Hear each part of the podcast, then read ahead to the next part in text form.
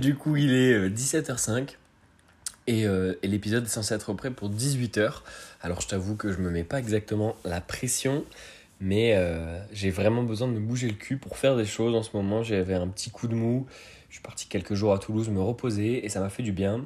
Donc, j'ai arrêté les entraînements pendant quelques jours, le temps de m'occuper uniquement de mes clients, qui sont ma priorité, puisqu'ils ont payé pour un service, c'est normal. Et puis là, euh, je te retrouve du coup pour ce podcast. Il y en aura sûrement un deuxième cette semaine. Et il y aura même une vidéo YouTube à la fin de la semaine. D'ailleurs, je vais même la voix un petit peu enrouée, mais ça va le faire quand même. En tout cas, aujourd'hui, on va parler de ton temps. Plus précisément, on va parler d'un livre que j'ai lu de Fabien Olicard qui s'appelle Votre temps est infini. Et c'est un livre qui parle de la valeur du temps, qui aborde des concepts super intéressants comme par exemple le non-temps c'est le fait de subir ces journées. Tu sais, quand tu passes du temps sur les réseaux sociaux, euh, que tu n'es pas productif, que tu culpabilises, c'est du temps qui est aspiré. Et le secret pour ne pas se faire aspirer son temps et avoir que du non-temps, c'est l'organisation. Alors personnellement, j'utilise Notion, c'est un outil, c'est une application, mais c'est pas suffisant. S'organiser, c'est une manière de vivre, c'est-à-dire savoir aujourd'hui je dois faire ça, et coûte que coûte, je vais le faire. Donc il y a quand même des petites astuces de productivité, comme par exemple j'articule pas du tout. Il y a des astuces de productivité, je disais, comme par exemple le batching. Le batching, c'est le fait de se dire voilà, pendant une heure, deux heures, trois heures, quatre heures, une journée, une demi-journée, une semaine, je ne fais que une seule tâche. Pour te donner un exemple, moi, avec euh, les réseaux sociaux, typiquement, euh, il faudrait que je fasse un reel par jour ou un TikTok par jour, une vidéo par semaine et tout, de YouTube. Et bien, du coup, ce que je vais faire, c'est que je vais prendre une journée où je vais essayer de faire plein, plein, plein, plein, plein, plein de reels et même si c'est chiant, et bien comme ça, après pendant une semaine, je les poste tous. Si ça s'applique à toi, ça peut être des devoirs pour euh, le lycée, pour la fac, ça peut être des choses que tu dois rendre pour ton boulot, ou euh, des tâches par exemple que tu n'as pas envie de faire, des tâches ménagères. Et bien dis-toi, voilà, là pendant toute cette demi-journée, toute cette matinée ou toute cette heure, je ne fais que ça et à fond. Et ça nous amène à un autre concept qui est le deep work, c'est-à-dire D-E-E-P-W-O-R-K, deep work. C'est le travail entre guillemets profond. C'est-à-dire que quand tu te mets à travailler sur un projet, sur ton ordinateur, pour ton boulot, lire un livre, ce que tu veux, il faudrait que tu te mettes un chronomètre, que tu prennes un, temps, ça ça a été prouvé que le chronomètre est très efficace, et que tu te dises que pendant ce temps, tu es dans une concentration profonde, tu ne fais que ça, et tu avales ton travail, tu ne fais que penser à avancer dessus. Le deep work, c'est une forme de philosophie d'état de concentration où tu es totalement plongé dans ton travail, un peu comme si tu étais plongé, tu sais, dans un livre ou dans un film où tu sais même plus ce qu'il y a autour. Tu dois rentrer dans cet état de deep work et le mieux souvent, bah, c'est de mettre un chronomètre assez court. Il y a une phrase qui dit si je te donne une semaine pour ranger ton appartement ou ta maison, à la fin de la semaine, elle sera toujours sale. Et c'est vrai, si tu te donnes deux ou trois heures pour faire euh, ce ménage, je suis persuadé qu'en deux trois heures, ce sera réglé. Parce que tu vas te bouger le cul. Et bien pour ton travail, c'est pareil. Si tu dois faire un truc à la fin des vacances, dis-toi que tu dois avoir fini avant la fin de la journée, voire même avant la fin de l'heure. Et avoir un chronomètre pas loin de ton poste de travail, de ton bureau, qui défile sous tes yeux, normalement ça va vraiment t'obliger à accélérer. Et même si tu n'as pas fini à la fin du temps imparti, de ton chrono, tu auras toujours avancé deux fois plus vite dans un état donc de deep work que si tu n'avais pas mis de chrono. Voilà, donc on va arrêter sur le, chrono. Je pense que je t'ai déjà assez expliqué le concept, tu l'as compris. Ensuite, ce qui est important, c'est que tu aies un déclic. Donc tous ces concepts que j'aborde, c'est des concepts dont il parle dans le livre Fabien Lucard.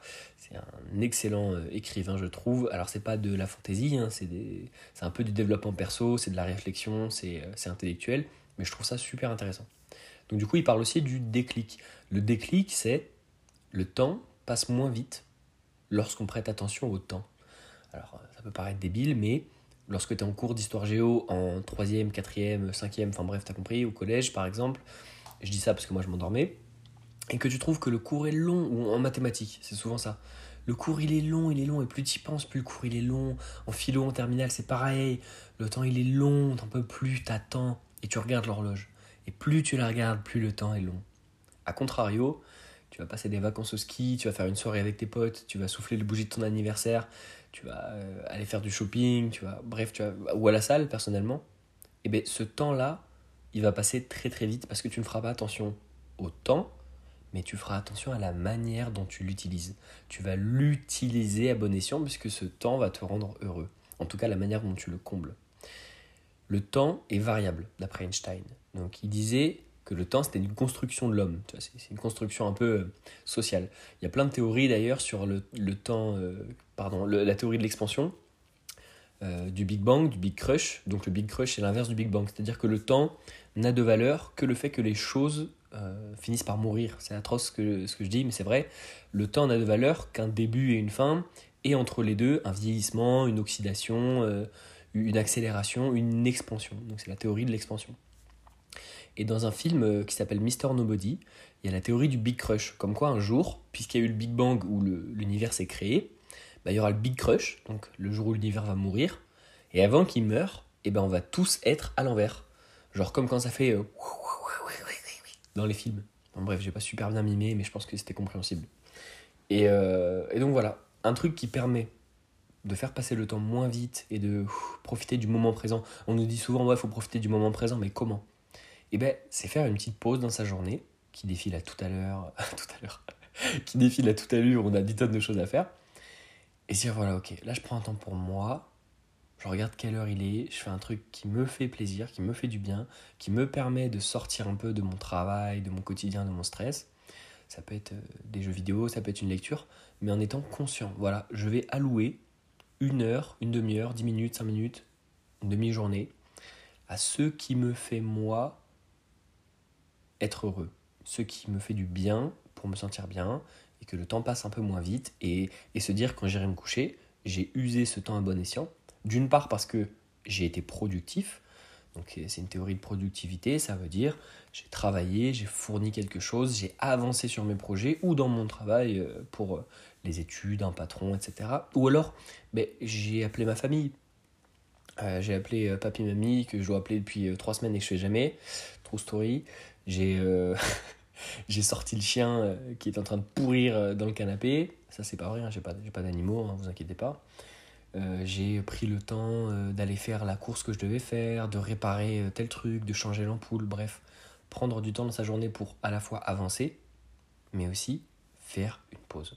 Et je pense que c'est super important d'avoir les deux, sinon on fonce au burn-out. Il y a aussi un film, euh, je sais plus du tout le nom, je pense que c'est un truc genre Time Out ou quelque chose comme ça, où les heures deviennent de la monnaie, c'est-à-dire que les gens ils ont un compteur sur le bras. Je suis en roue libre, je vous le dis tout de suite, je suis en impro total pour ce podcast, je vous l'essayer. Donc ils ont une sorte de, ouais, de chronomètre digital sur l'avant-bras.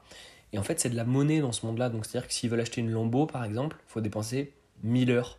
Et les pauvres, en fait, ils n'ont pas beaucoup d'heures, du coup, ils meurent de leur pauvreté. Donc c'est quand même un parallèle très très très intéressant au niveau de la société, parce que souvent plus on est riche, plus la vraie richesse ça devient le temps qu'on peut utiliser hors du travail. Et j'ai plus d'air. Et donc du coup, euh, dans ce film-là, c'est vraiment un combat euh, à la fois contre le temps et contre la société, parce qu'évidemment les riches du coup bah, sont quasiment immortels, ils ont un compteur de temps de plusieurs millions d'heures, enfin plusieurs millions d'années même, qui finalement ne leur sert à rien si ce n'est à continuer à boire du champagne et s'engraisser. Donc c'est une lutte très intéressante contre le temps et la société. Et ensuite, euh, je ne sais plus où j'en étais, je voulais aussi dire que dans l'entrepreneuriat, dans le sport et dans la vie en général, il faut bien comprendre que le temps est notre richesse première. Pourquoi je dis ça? Parce que euh, je l'ai mis sur Insta il n'y a pas longtemps, j'ai dit voilà, tu as deux maisons, c'est Grégoire Dossier qui a dit ça et j'ai beaucoup aimé, euh, il le tire de quelqu'un d'autre aussi. Tu as deux maisons, c'est ton corps et ton esprit. Donc j'aime beaucoup cette citation, je trouve que c'est vrai, il faut prendre soin de son corps et de son esprit parce que tu pourras avoir la plus belle maison du monde si tu as le cancer, tu vas crever, si, euh, si tu es en obésité morbide, tu vas crever, etc. etc. Et aussi parce que même si tu es milliardaire, tu pourras jamais acheter un corps hyper performant et musclé. Tu pourras mettre un peu de plastique à la limite dedans, te faire faire des faux seins, des faux abdos, des ce que tu veux, mais ce sera jamais du vrai muscle. On peut pas payer pour ça, donc faut le construire. Euh, sa performance physique, sa santé. Et puis la santé mentale et la performance mentale aussi se construit. Il faut s'éduquer, il faut s'instruire, il faut euh, prendre du temps pour soi, pour méditer, pour faire de l'introspection. Et au-delà de ça, il y a une variable qui, est au-dessus de tout ça, bah c'est que le temps, c'est la chose la plus chère qu'on n'aura jamais. C'est notre richesse, euh, comment dire, suprême. Pourquoi? Parce que quand bien même tu es richissime, c'est-à-dire de d'argent, je veux dire. Quand bien même tu as une santé incroyable, et physique et mentale. Ça fait du fromage et mental. Oh la blague de merde Bref, quand bien même tu as tout ce qu'il te faut dans ta vie, Si je te dis que demain tu fais un arrêt cardiaque ou que demain tu te fais renverser par une voiture ou que demain un astéroïde tombe sur la Terre, tout s'arrête. Et le temps, c'est une variable qu'on ne maîtrise pas. Et ça en fait toute sa beauté. La gestion de son temps, c'est un facteur de réussite, on peut anticiper, on peut prévoir, on peut agir, mais quoi qu'il arrive, tu seras jamais aussi jeune qu'aujourd'hui. Le temps va toujours aller de plus en plus vite. Donc il faut profiter d'avoir du temps devant soi, ou en tout cas d'avoir l'impression d'en avoir, et s'en servir à bon escient, parce que tout peut s'arrêter du jour au lendemain. Et c'est probablement un des premiers facteurs euh, d'anxiété, euh, personnellement, chez moi. Perdre du temps, ne pas agir. C'est quelque chose que je déteste et ça me stresse énormément, parce que dès que je me pose un peu et que je profite, je me dis, ouais, mais euh, j'ai pas, j'ai pas profité. J'ai pas agi, j'ai pas avancé, j'ai pas bossé, je suis pas meilleur que les autres, je suis pas ci, je suis pas ça, je suis moins bon, je suis faible, je suis pas fort, je suis. Et en fait, tout est relié à, cette, à, cette, à ce facteur de temps, parce que si on était immortel, si on avait euh, devant nous euh, des centaines de milliards d'années, bah on se dirait si aujourd'hui je suis pas une star, si aujourd'hui je suis pas riche, si aujourd'hui j'ai pas mis mes parents à l'abri, c'est pas très grave parce que je le ferai un jour. Or, ce qui me motive et qui m'angoisse un peu à la fois, et c'est peut-être ton cas aussi, bah c'est de me dire si aujourd'hui je donne pas le meilleur de tout ce que j'ai pour avancer, pour réussir, pour être fier de moi, et que mes proches soient fiers de moi et soient heureux, mais j'ai aucune, mais alors aucune certitude que demain ou dans la minute suivante, je vais être encore là pour le faire. Donc je me suis peut-être pas super bien exprimé, mais je pense que tu as compris le principe. Ça fait un peu écho avec euh, un ancien podcast. Je dis ça comme si j'en avais 150. un ancien podcast où je te disais euh, tu vas mourir demain. C'est que voilà, euh, le remède contre tout ça, c'est de passer à l'action, c'est d'agir, c'est d'avancer dans ta vie, de ne pas avoir peur, ou en tout cas d'avancer avec la peur, mais d'avancer quand même, de te lancer dans tes projets un peu fous, et puis de t'entraîner dur, et de travailler, et de t'instruire, et d'essayer qui t'a échoué, parce que ton temps est infini d'après Fabien Olicard, parce que tu peux en créer si tu t'organises, mais euh, toujours est-il que ça peut s'arrêter du jour au lendemain. Donc ça reste un très bon livre pour faire le bilan, super intéressant. Ça sert surtout à s'organiser, à gérer son temps, à se, délester d'une certaine charge mentale vis-à-vis de la pression temporelle. Mais je pense que ce qu'il faut retenir à la fin, euh, c'est que ton temps euh, n'est infini que dans ce livre et au moment où tu le vis, puisqu'il est assez relatif, mais qu'à la fin, tu sais pas du tout combien il t'en reste. Du coup, c'est beau parce que peut-être qu'il te reste 100 ans devant toi, mais du coup, euh, c'est important d'en profiter parce que peut-être qu'il te reste euh, quelques minutes.